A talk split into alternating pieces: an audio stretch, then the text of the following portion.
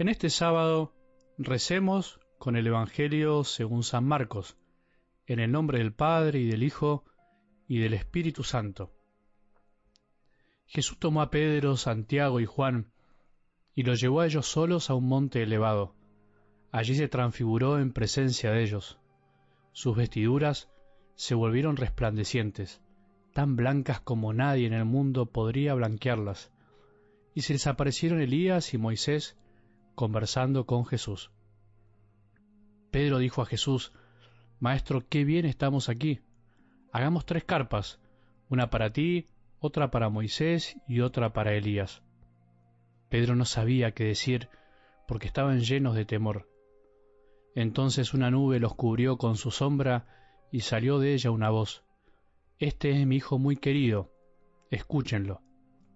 De pronto miraron a su alrededor y no vieron a nadie sino a Jesús solo con ellos. Mientras bajaban del monte Jesús les prohibió contar lo que habían visto hasta que el Hijo del Hombre resucitara de entre los muertos. Ellos cumplieron esta orden, pero se preguntaban qué significaría resucitar de entre los muertos. Y le hicieron esta pregunta, ¿por qué dicen los escribas que antes debe venir Elías? Jesús les respondió, Sí, Elías debe venir antes para restablecer el orden en todo. Pero ¿no dice la Escritura que el Hijo del Hombre debe sufrir mucho y ser despreciado? Les aseguro que Elías ya ha venido e hicieron con él lo que quisieron, como estaba escrito. Palabra del Señor.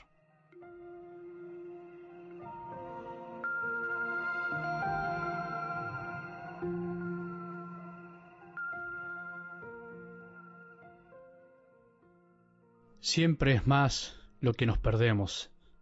Esa fue un poco la idea de fondo de esta semana. Nos perdemos mucho amor de Dios dando vueltas por ahí o alojado en un corazón de algún hermano.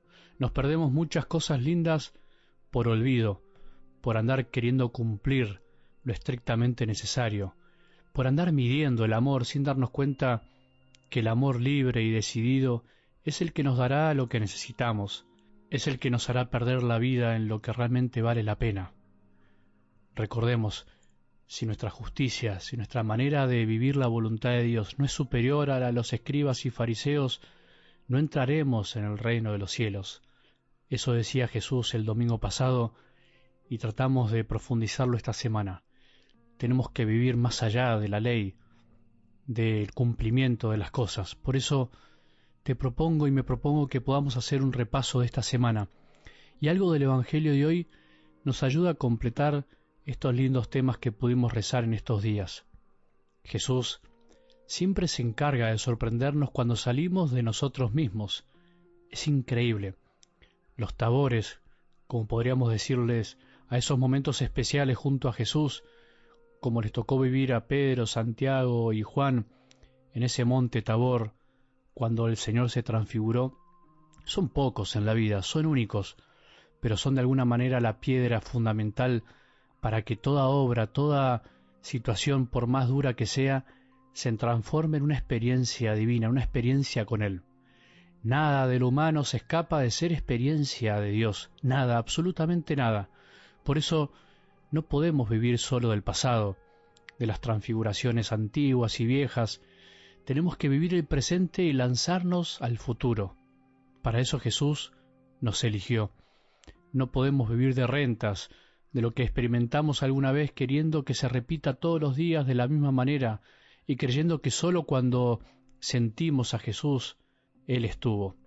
Eso no es amor verdadero. El amor verdadero sabe vivir también en la ausencia de luz, de consuelo, como la mayoría de nuestra vida. Obviamente es normal y natural que cuando Jesús se nos transfigura y se nos muestra así, tan claramente como ese día a estos discípulos, den ganas de quedarse para siempre y solo con Él. Es natural, pero no es lo que Él quiere. Es natural, pero tampoco es lo que necesitamos. Necesitamos la vida diaria, el amor cotidiano, sencillo y oculto de cada día.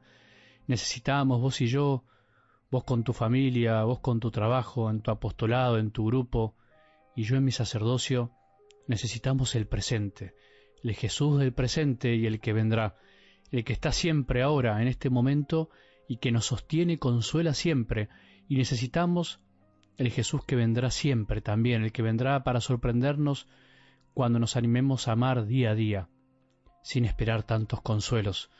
Son lindas las transfiguraciones cotidianas cuando Jesús se muestra en los otros también, como por ejemplo cuando una persona que está viviendo debajo de un puente en situación de calle, porque esta sociedad de consumo y más consumo lo fue desechando y ya no le da más oportunidades, te dice algo así, Padre, yo no puedo echarle la culpa a Dios por estar así, esto es culpa mía. Así me dijeron una vez, mientras muchos de nosotros le echamos la culpa a Dios de todos nuestros males.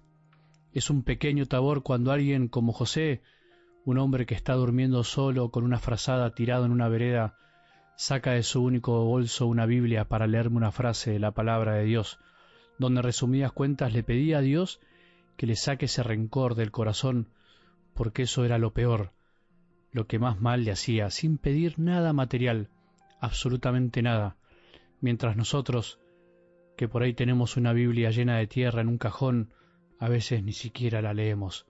Es una linda transfiguración cuando un hombre como Moisés, también me acuerdo de la calle, después de charlar profundamente con él cara a cara, me terminó abrazando con lágrimas en los ojos para decirme, Te amo, hermano, y riéndose porque era extraño que dos hombres estén diciendo esa frase, me ayudó a que le conteste con el mismo te amo, perdiendo toda posible vergüenza y dándome cuenta que en definitiva eso es lo que Jesús nos pidió a todos, que nos amemos, tan difícil y sencillo como eso. Esos son los pequeños tabores que sostienen el día a día, no solo ese momento del pasado que querrías que vuelva siempre, esos y muchos otros que vos sabrás son los momentos de gracia que hay que aprender a percibir y a abrazar todos los días, dejando que Jesús nos sorprenda siempre cuando nos decidimos a seguirlo con amor. Que tengamos un buen sábado y que la bendición de Dios, que es Padre misericordioso, Hijo y Espíritu Santo, descienda sobre nuestros corazones y permanezca para siempre.